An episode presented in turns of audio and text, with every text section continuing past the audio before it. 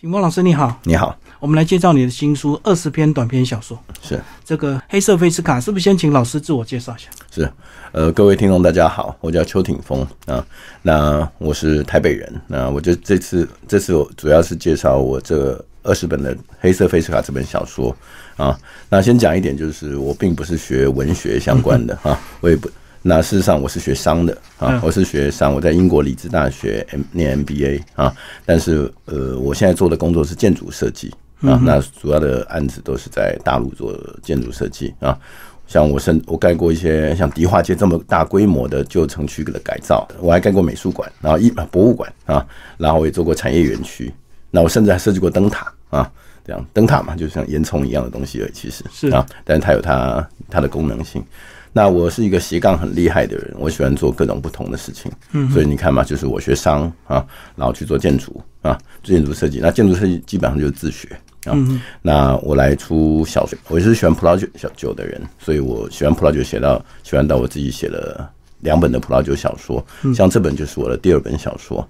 那我的第一本小说是在二零一八年出版的啊，那甚至在去年由日本的文艺春秋出版社。啊，出版了那个日文版啊，那本书讲的是就是病毒不断的变变种啊，那必须要不断的打疫苗才能活下去。事实上，我在二零一八年出版，那后来后来 COVID 跟这个世界是有点像啊，不过我那个世界死的是那种会会死掉的是葡萄藤啊，啊，因为我喜欢葡萄酒嘛，我不喜欢写人，我我没有想想写死掉人的事情这样，但是我那个病毒，例如说在八百年里啊，六百年里会变种八百多次啊，都是设定像 programming 一样设定好的。啊，就是像最早有一天我在用 Microsoft，它叫我升级，嗯嗯，然后就升级失败了，然后就想，哎呀，我被控制了，这样啊，我就很生气，我想啊，什么能控制人类呢？就那就是病毒，这样，所以那时候我就写了这个小说。那我在写那个小说的时候，其实同时我写了这本《黑色菲斯卡》，我是第一次当作者，我是第一次当作者来写小说，我也没想到我可以写到多长、多大的、多有趣的故事，但是。我那时候同时写那本很长的小说，二十八万字，嗯，同时也写这本短篇小说。我是同时写这本事情，然后我同时在思考一件事，把合适的放到长篇，不合，然后一些更有趣的放到短篇来，所以短篇变得是一个很精心、有趣的东西都放在短篇里面。所以这本是一个很有趣的一个短篇故事，这样。所以就写到一半，有一些突发的灵感，嗯哼，很值得单独收录，就变短篇。是的，是的，而且它可以很快写完，又。更快有成就感。对对对对对，嗯嗯，这样。那我这本书里面哈讲了，就是是以用葡萄酒这个主题来贯穿所整本小说。那我讲的就是饮酒之饮酒的故事，人酒之间的故事，喝酒的人与人之间的故事啊。我讲的是这方面的一些故事。那其实它就有，它就可以引发出非常多的东西啊。所以里面包括了很多，就是我在用同样的主题来贯穿，但是我又加入了另外一个东西啊，就是例如说我在里面有侦探小说。我在里面有科幻小说，我在里面有历史小说啊，像一些爱情小说，那甚至还有魔幻写实的一个这种这种类型的小说，就是我把小说类型，那用同一种题材，然后用二十篇短篇串成这样一个作品，嗯啊，那我想这个还还应该还算蛮独特的啊，这是一个我的我的尝试，而且我玩的很开心，我把所有的我觉得有趣的东西都放到里面啊，成就了这一个嗯短篇故事集啊。那因为短篇故事集其实很适合现在现在读者去读啦，很短嘛，又很很容易，有时候翻几页就翻完了，所以其实这是一个很容易阅读、娱乐性又相对比较高的一个小说啊。而且你一篇小说其实还不一定一支酒，有时候有好几支酒在里面啊。是的，嗯哼，嗯哼，啊，就是这个小说里面不一定是讲有像讲酒嘛，有时候有个主题是在讲葡萄的品种，对，那有时候主题在讲某一支酒啊，或者是某一次喝酒的经验，当然喝的不只是一支酒。啊，甚至有时候是一桶酒。我举个例子，例如说，其中一篇小说里面，我甚至讲了一桶酒哈，在大概四五百年前哈，从那个法兰西哈运到俄罗斯啊，在这种莫斯科运到北京来，然后一群人就你就想象在看金庸小说嘛，然后一群人看着那种岸上面台上面一桶酒。然后想说，哇，这个东西怎么喝啊？然后就拿碗喝起来，怎么样？怎么样？就讲，就就有点像在写武侠小说一样，是很很多想象，就对。对对对，嗯嗯嗯嗯。好，其实二十篇小说都很精彩。那我们先来讲这个书名这一篇《黑色费斯卡》。嗯，其他有点玄奇小说，嗯，还扯到吸血鬼。是是是，那个黑色菲斯卡是一个罗马尼亚的一个葡萄品种啊。那讲到罗马尼亚，当然大家会联想到吸血鬼，当然这不是它的特产了。不过大家会联想到那个罗马尼亚就是吸血鬼这件事情。那这说是罗马尼亚品种，就是罗马尼亚的原生品种，意思是说这个这种葡萄原来是长在罗马尼亚的啊。当然你可以把这个葡萄移到法国去，也可以活嘛，这样啊，只是好不好喝的问题啊。那变的是说这个品种是在呃黑色粉还是在罗马尼亚？那我就想说，嗯，那用罗马尼亚这个这个这个国家，呢我们就想到吸血鬼来写写点吸血鬼的小说啊，这样那就写一点像是奇幻故事嘛啊。其实我最满意的是这一篇里面的第一句话啊，我讲一下第一句话给各位听啊。第一句话讲，其实我的男朋友是吸血鬼啊。那我是用第一人称讲，并不不一定代表我哈。我讲故事中的我啊，主角，主主角哈，就是。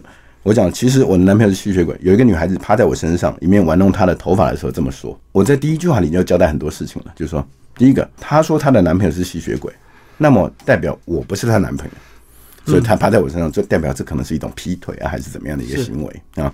这样，然后她说了她男朋友是吸血鬼，所以事实上这一句话里面就把整个故事的。梗概都把它讲清楚了。我要讲的这是一个吸血鬼的故事，然后这是一个我跟他之间的一个怎么样的一个小小情小爱这样的一个事情。而且最后结局很惊悚。呃，是，就是这是一个开放式的结局了。对对对对，这样，因为这是我写这本书的一个喜欢用的一个方式之一，就是我的断点都断在一个，你会觉得。怎么会断在这里？故事会断在这里。例如说，我就剧透一点点哈。然后她这样讲说，这个她的男朋友是吸血鬼。然后就是说，然后那我就开始问说，哦，为什么是吸血鬼？然后就那女孩子越讲越真实。那我就问那女孩子说，那你男朋友是做什么？她说，我男朋友是牙医，而且只帮吸血鬼看牙。嗯，她说，世界上没有比蛀牙的吸血鬼还悲惨的事情了。那我觉得，嗯，这个很有趣啊，越讲越真实，我就开始有点害怕，但是也觉得很刺激。对啊，后来我们就开始喝那个黑色菲斯卡这个葡萄葡萄酒。为什么？因为她是说她的男朋友说，只要吸血鬼喝了这个葡萄葡萄酒，加上生马肉啊，就可以不用吸人血了。所以她就她男朋友是不吸她的血的。所以那个女孩子并不是吸血鬼。她给我看她的脖子啊，很漂亮。后来我们就开始，我说有这个酒吗？都没听过。她说有啊，我们来喝喝看。我们就喝喝看，然后就拿杯子开始喝。然后他喝喝之前，他跟我讲说：“哎呀，其实哈，我的男朋友嫉妒心越来越强。嗯啊，听说哈，成年的吸血鬼都这样，你自己要小心一点哦。”然后我心想说：“那小心是什么？”OK，那没关系，他说没关系，那就干杯吧，我们就干杯。然后我们干杯，干杯，锵，干杯，我们说干杯，干杯的那一瞬间，门口叮咚就开始响了起来。对，到底是谁？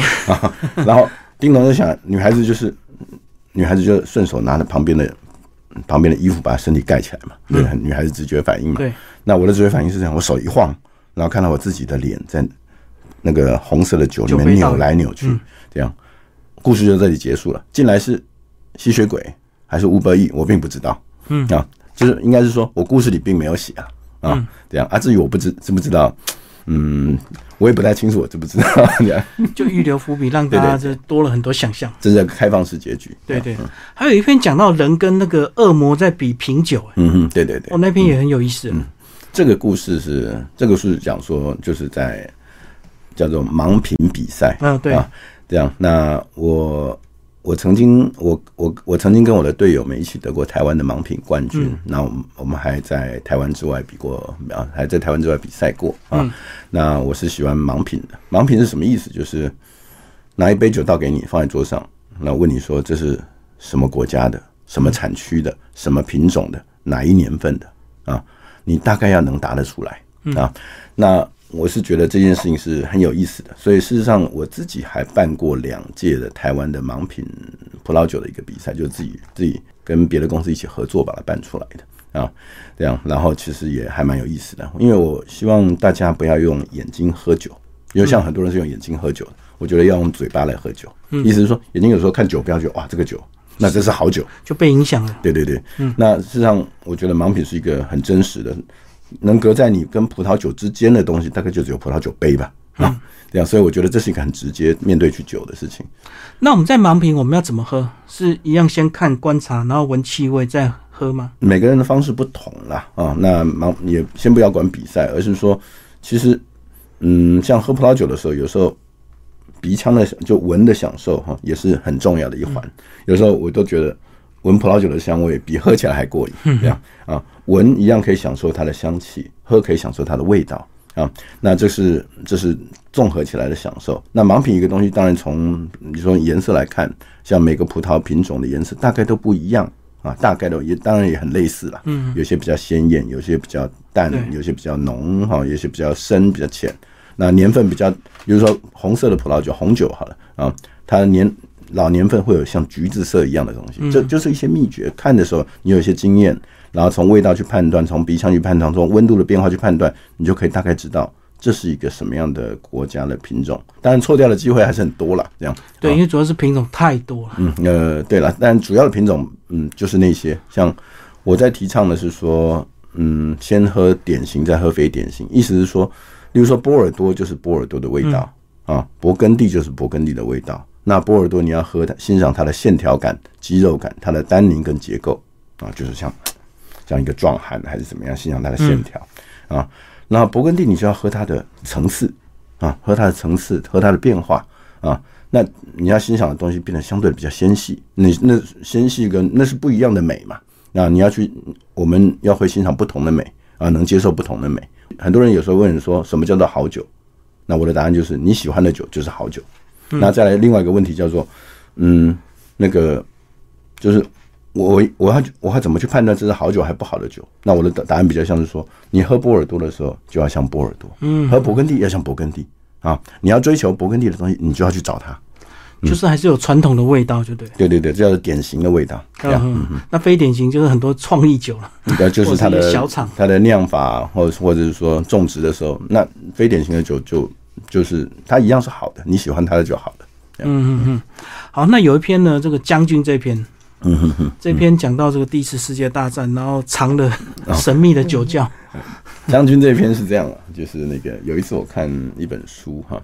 他讲了一个故事，我我没有那么记得。好，他讲了一个历史事件。嗯，他讲的好像是说，法国的一个部长啊，送给德国的一个部，那时候还没有欧盟嘛，啊，那是可能二战后啊，法国的部长送给德国某一个部长一瓶酒，结果因为那个德国部长是懂酒的，他们就开来一起喝，就那瓶酒是已经坏掉变质了的事情。那这个事情我觉得很有趣啊，就是怎么会有这种事情？就是说，对于法国来说，他们很自豪是他们酒的品质，然后送一个给。懂酒的德国的部长，结果酒是坏掉的。那德国那个部长都跟法国那个部长讲说，这个酒有问题，这可能就是一个外交危机啊。嗯啊，我忘了他那个历史事件是有没有讲这件事，还是怎么的啊？但是这件事让我觉得很有趣啊，所以我就讲了一个酒，事实上一个人很自豪，他的酒完全不会坏的，他是个将军。嗯，但他的酒好像有问题啊，这样啊，但是所有的人都一面倒的去夸奖那个酒很好，是啊。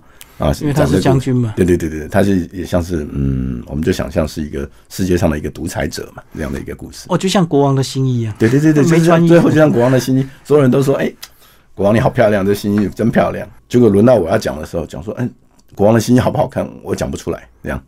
所以说酒坏掉一定要打开才发现，对不对？呃，酒坏掉有时候看得出来了，但是最主要还是喝喝得出来这样。嗯嗯。所以那个是酿造过程有问题吗？啊，没有，有时候存通通常是存放的问题。比如说酒不是一个可以存放永远的东西嘛？看不同的酒，它的存放的时间是不一样的啊，存放条件不一样。你放在像台湾那么热，你放在厨房里面，这个。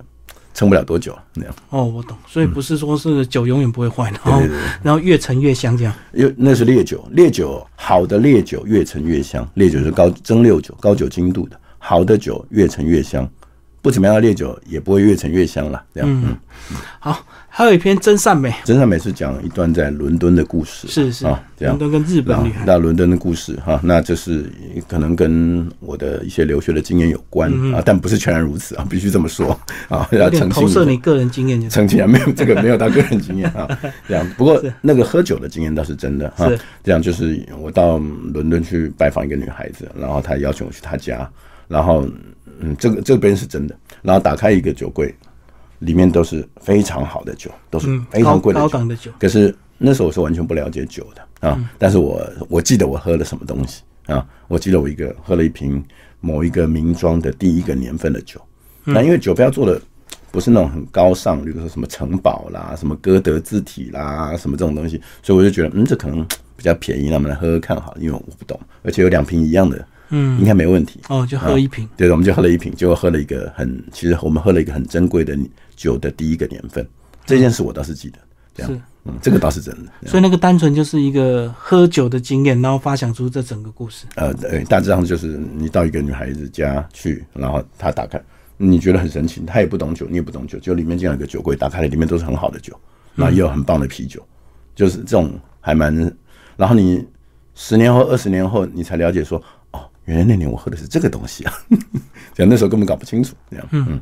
可是你怎么记得当年？如果你不是那么认识酒的话，可能那个标签一看就忘了。像一般的法国的、意大利的酒标都是传统的，都做了什么城堡、鸽子，看起来很高级。嗯，那个酒标是那个酒庄叫 Screaming Eagle 啊，是一个美国酒庄，它上面就有一个丑丑的老鹰的版画。这件事我倒忘不了哦啊，这件事我倒忘不了啊。那那是个丑丑的老鹰版画，然后喝起来确实是，我会觉得说这是一个当时我喝过最好喝的饮料。那至于好喝在哪？我也讲不出来，对，但是就很好喝，这样。哦，所以你记得深刻叫音效，对对对，对，Screaming Eagle，对，嗯嗯嗯。所以里面真的是蛮有意思的，真的跟你欧洲留学的经验，这个对这本书的帮助非常大。嗯，应该是说难免还是要喝嘛，人生的经验啦，这样就是你喝酒的各种经验，然后人生各种经验，然后喝酒各种场合，怎怎么讲？就是一个作者嘛，那他的你写作的内容都来自于他人生的经验跟他的想象。啊，大概不会超过他的想象，不然就写不出来嘛。这样，所以这个就是，呃，其实我喜欢葡萄酒这件事，当然对我写葡萄酒为主题的小说帮助很大。那样，我无法想象你不喜欢葡萄酒能写出葡萄酒的小说。嗯嗯，好，我们这本书的这个副标叫做《二十杯葡萄酒的意乱情迷故事集》，所以一定是有男主角、女主角。嗯，当然纠结这样。是是是，这好像喝酒文化很常见的。葡萄酒的文化在西方文化是很重要的，因为圣经就提过葡萄酒几百次，五百多次吧。啊，葡萄酒或葡萄相关的东西提了几百次，所以其实事实上这是对西方文明非常重要的一个基石之一吧。啊。这样，那就是葡萄酒是上帝的血啊，这样啊，上帝的血，这个是很重要的一个东西啊。那对于亚洲来说，其实亚洲没有葡萄酒文化啊，所以事实上这不算是亚洲文化的一环。但是亚洲可以有喝葡萄酒的这件事情 啊，我们可以有饮食文化嘛，这样。那嗯，葡萄酒可以，呃，酒可以，酒精可以促进人与人的相处，但也可以使人。意乱情迷，但也可以坏的使人乱性，还是什么，这都有可能啊。这是好与坏，但是它确实可以促进人的往来，让人家相对的比较 relax。我觉得这是一个很好的东西，所以我想写的就是，嗯，喝酒喝酒的故事，里面有好多各种不同的情景，这样。所以相对我们这个这喝啤酒的这个文化，就是相对浪漫唯美一点，嗯哼，对不对？一杯一杯的，嗯，怎么讲？就是我觉得场景不同嘛。我举个例子，例如说在那个刚才讲说明。明朝的时候有一桶酒送到北京嘛？那那桶那那一篇叫《有如人之一生》啊。那那那篇在讲什么？他在讲一件喝酒的事情。他讲说，例如说，大家看着那一桶酒，想说这个东西怎么喝啊？然后就有人拿那个碗拿一点起来喝，然后说哇好香哦。然后不知道怎么办，然后就后来就请了一个相对比较懂懂饮食文化的啊青楼名妓来，他就说这个东西应该是嗯，我们要像茶一样啊去品其什么。体其反细微变化，察其什么啊？然后就是有点像武侠小说的写法，就把说我们应该像喝茶，要要慢慢的喝，去了解什么东西，嗯啊，所以才能喝出它的滋味来。啊，在座的人听了说，哇，说的真好，干了，然后就干了。啊，就是每个喝酒的情境不同嘛，例如说喝烈酒、喝白酒，可能就是干了，嗯嗯，喝葡萄酒可能就是像喝茶一样。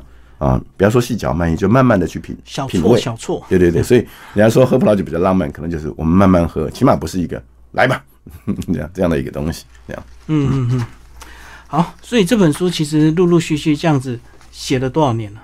二零一九年补了一篇进去啊，那二零一七年写了一段时间啊，然后二零一五左右写的比较多，就是在写长篇扩散这本书的时候一起写的。啊，这样，然后我只是后来补了几篇，然后嗯，变成一个大概二十个故事的一个短篇小说集，嗯，这样，那写的时间就零零碎碎的。事实上还有很多故事可以说，比如说我再讲个十个故事，或者讲个二十个故事，我可能都还写得出来。好，老师在你这本书的每一篇其实都有配一些插画，嗯嗯，对不对？这个书的插画哈是一个我的连友画的啊，对，啊，那他叫 J.V. 黄啊，然后他是一个怎么讲？我我其实我在之前是不认识他，但是后来认识了啊。然后我觉得我自己也画画啊，我自己也画画，我时不时画了一些画设计图啊，没有没有没有，就是画水彩啦、亚克力彩啦什么的。然后因为我时间很短，是让我画的画都我画的画都很小啊，这样我自己画画的不是还好了还好，就是自娱自乐啊，这样，但是也有。几百张、上千张，没有没有到上千几百张，五六百张应该都有这样，然后也是自娱自乐。但是这个人 J V 黄他画的很好，他是我连友。我觉得，因为有一次我看，哇，这个这个人画的真好，嗯，这样。然后而且我觉得他画的风格适合我的小说，嗯，那我就跟出版社联络说，哎，我们可不可以请他来帮我们用当做我书里面的插画？那出版社老板也很慷慨，不也很大方，就好啊。那大家看了也很喜欢，他说好，那我们就用他，请他来帮我们画。所以 J V 就帮我们设计了那个呃书的封面，画了书的封面，我觉得很漂亮，是妖艳，很有气氛啊，又妖那种妖艳的风情，很有气氛。那里面的里面的他的每一张画都好像欲言又止啊，都好像还有东西可和故事，很有故事，有想要说什么东西都在里面啊，这是我很喜欢的风格。那我就跑去偷辗转跟他联络去找他。那才知道说，原来他是一个有名的插画家，他甚至帮，例如说日，他帮一些日本的杂志或台湾的杂志都画过封面啊什么的，而他是还蛮有名的插画家。所以他是针对你的内容去设计他的插画？呃，一小部分了啊，啊，大部分是说他的作品，比如说他他可能有几百张作品，对，我挑出来觉得哪几张适合哪些篇章，我来我来，然后跟编辑讨论把它放进去。哦，嗯，所以你自己也是有去选画，对对，去配合你的文字，就是是是这样，就是配合，比如说我这篇想讲的那种感感受、感受跟感觉，那配合这张画的给我的感受，把它放进去，变成一个组合。所以这非常个人主观，对不对？呃，有时候就是你感觉对了。那当然，因为作者是自私跟任性的嘛，这样，那我们就放自己喜欢的东西进去，然后得到，然后我想要告诉读者什么事情，其实综综合画里面跟文字一起给呈现给读者，嗯，这样。不过这本书最后，你的个人目的是不是也是想要推广一些葡萄酒的一个饮酒文化？嗯，我觉得推广葡萄酒的饮酒文化是一部分吧，应该说是一部分啊。我觉得喝酒喜欢就喝嘛，那这是很个人的事情。那喜欢喝什么，嗯，你就自己去选啊。这样，那我觉得我想讲的还是讲喝酒的故事啊。这样。我是一个，我觉得我是一个蛮会讲故事的人。那这个世界上确实总是会需要人来讲故事。那我总是有很多有趣的故事可以讲啊。这样，像我的朋友，我常常跟我朋友讲各种生活的上的故事，其实都还还算挺有趣的。这样，我讲故事应该对你是工作上的一些调剂，对不对？嗯，没有了。我觉得讲故事就是，因为他比较个人，比较自由啊。对，当然，当然，当然，当然，工作之外嘛。那我们，嗯，我们总是。嗯，交朋友的时候很多故事可以讲，像我就可以讲，比如说什么拍卖画啦，什么杂七杂八的事，一大堆故事可以讲。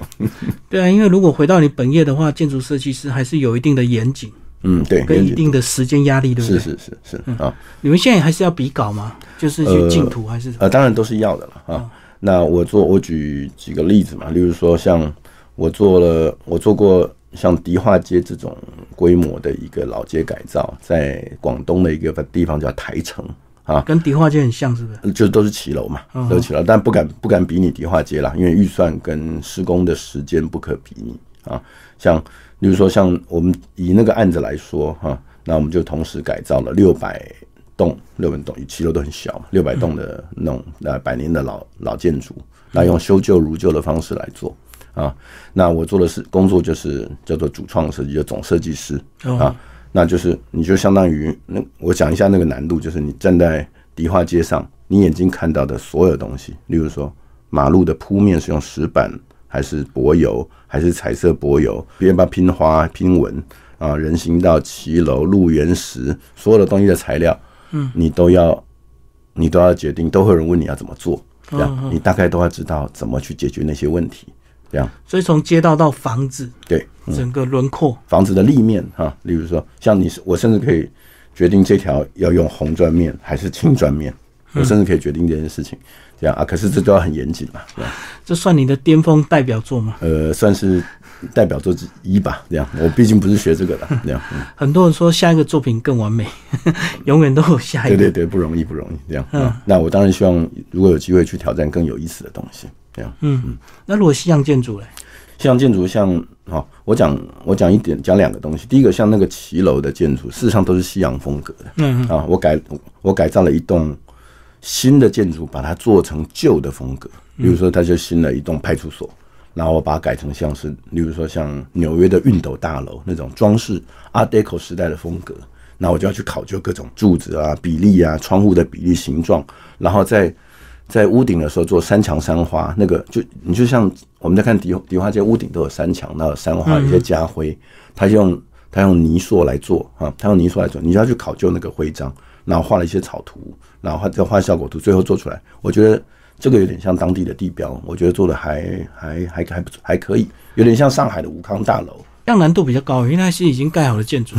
对啊，对啊，不是照你心中想象的设计图从头开始。是是是，那尤其是有很多挑战嘛，例如说，现在会很多空调、冷气，那要藏哪里管？现在怎么跑？那个跟古代建筑都没有办法融在一起，你要融在一起是很难做的事情。这样，你看上海武康大大楼的改法，跟我自己的改法，我就觉得我改的还可以。这样，嗯，今天非常谢谢我们的这个邱老师为我们介绍黑色费斯卡，蔚蓝文化出版，谢谢。是，谢谢，谢谢，谢谢主持人。